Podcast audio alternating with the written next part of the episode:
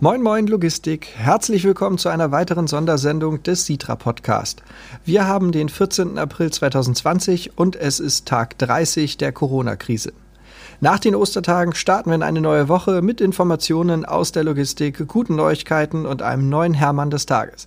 Mit dabei ist die Stimme aus der Dispo. Moin Marcel. Moin Merlin und moin Logistiker. Ich hoffe, ihr konntet alle die Ostertage und das lange Wochenende genießen.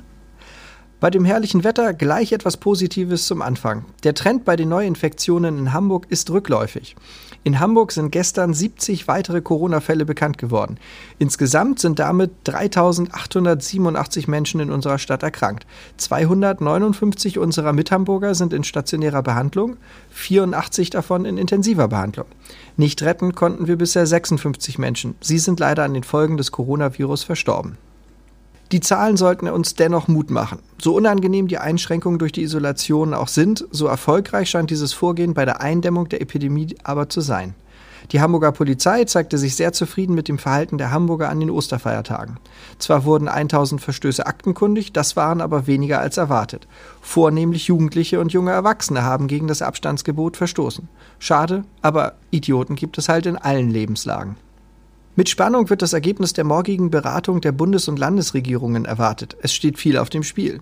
Werden die Maßnahmen zu früh gelockert, sterben viele Menschen. Werden sie zu spät gelockert, schaden wir der Wirtschaft und dem Wohlstand in unserem Land.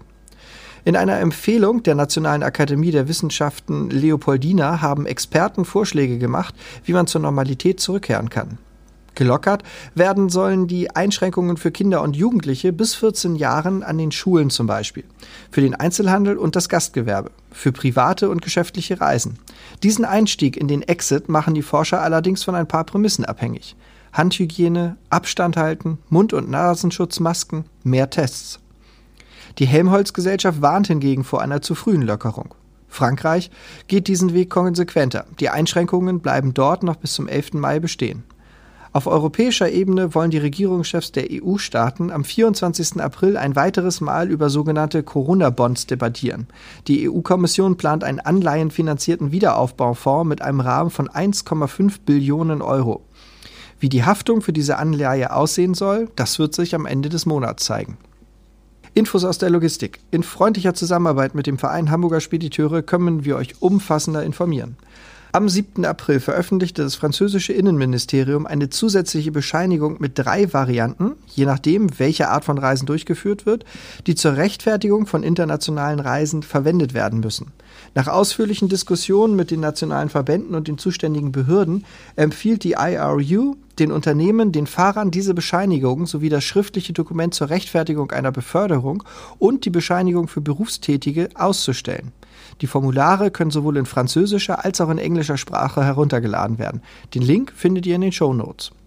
Ordnungsgemäß ausgefüllte Formulare müssen dem Fahrer vor Beginn des Einsatzes ausgehändigt werden. Der Fahrer muss sie an der Grenze vorlegen.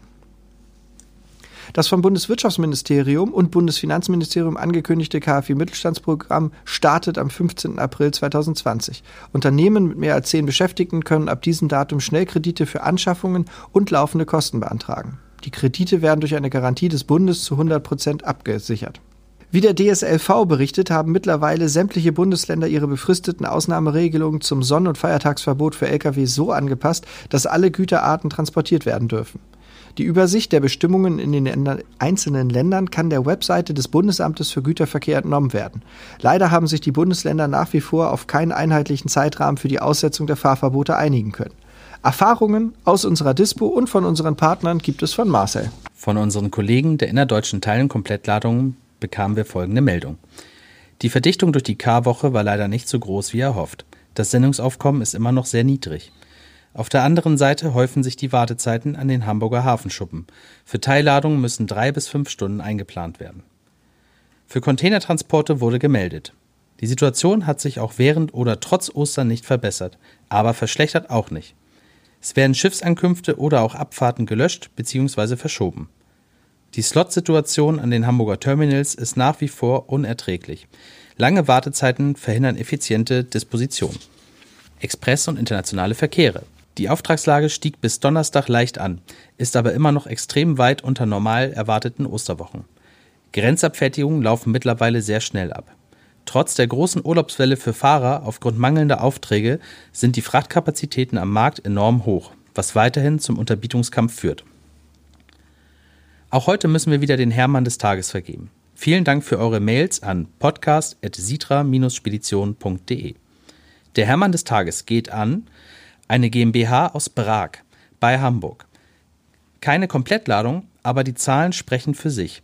Für sechs Lademeter, leichte Überbreite und Überhöhe inklusive von Prag nach Schweinfurt sollen 100 Euro für 499 Kilometer Fahrstrecke gezahlt werden. Auf eine Komplettladung gerechnet sind das 45 Cent pro Kilometer. Unseriöser geht es kaum noch. Wir Hamburger lästern ja gerne mal über das Umland, aber hier hört der Spaß auf. Schämt euch. Gute Neuigkeiten. Nicht jede Familie in Hamburg hat einen Garten zur Nutzung. Die Parks sind voller Menschen. Wie soll man da mit seinen Kindern im Freien spielen? Indem man Gartenzeit geschenkt bekommt. Immer mehr Hamburger stellen ihren Garten für Familien mit Kindern zur Verfügung. Organisiert wird das Ganze vom Ideengeber Jan-Paul Lüttke. Seinen Kontakt findet ihr in den Shownotes. Besonderer Dank geht heute an alle Hamburgerinnen und Hamburger Bäcker und Bäckereiverkäuferinnen und Verkäufer, die während der Osterfeiertage stets für die besten Franzbrötchen, Brote und leckeren Kuchen gesorgt haben. Bleibt weiterhin zu Hause, haltet Abstand, genießt vielleicht mal ein Franzbrötchen mehr, seid entspannt und kommt gut durch den, Tag. Tschüss.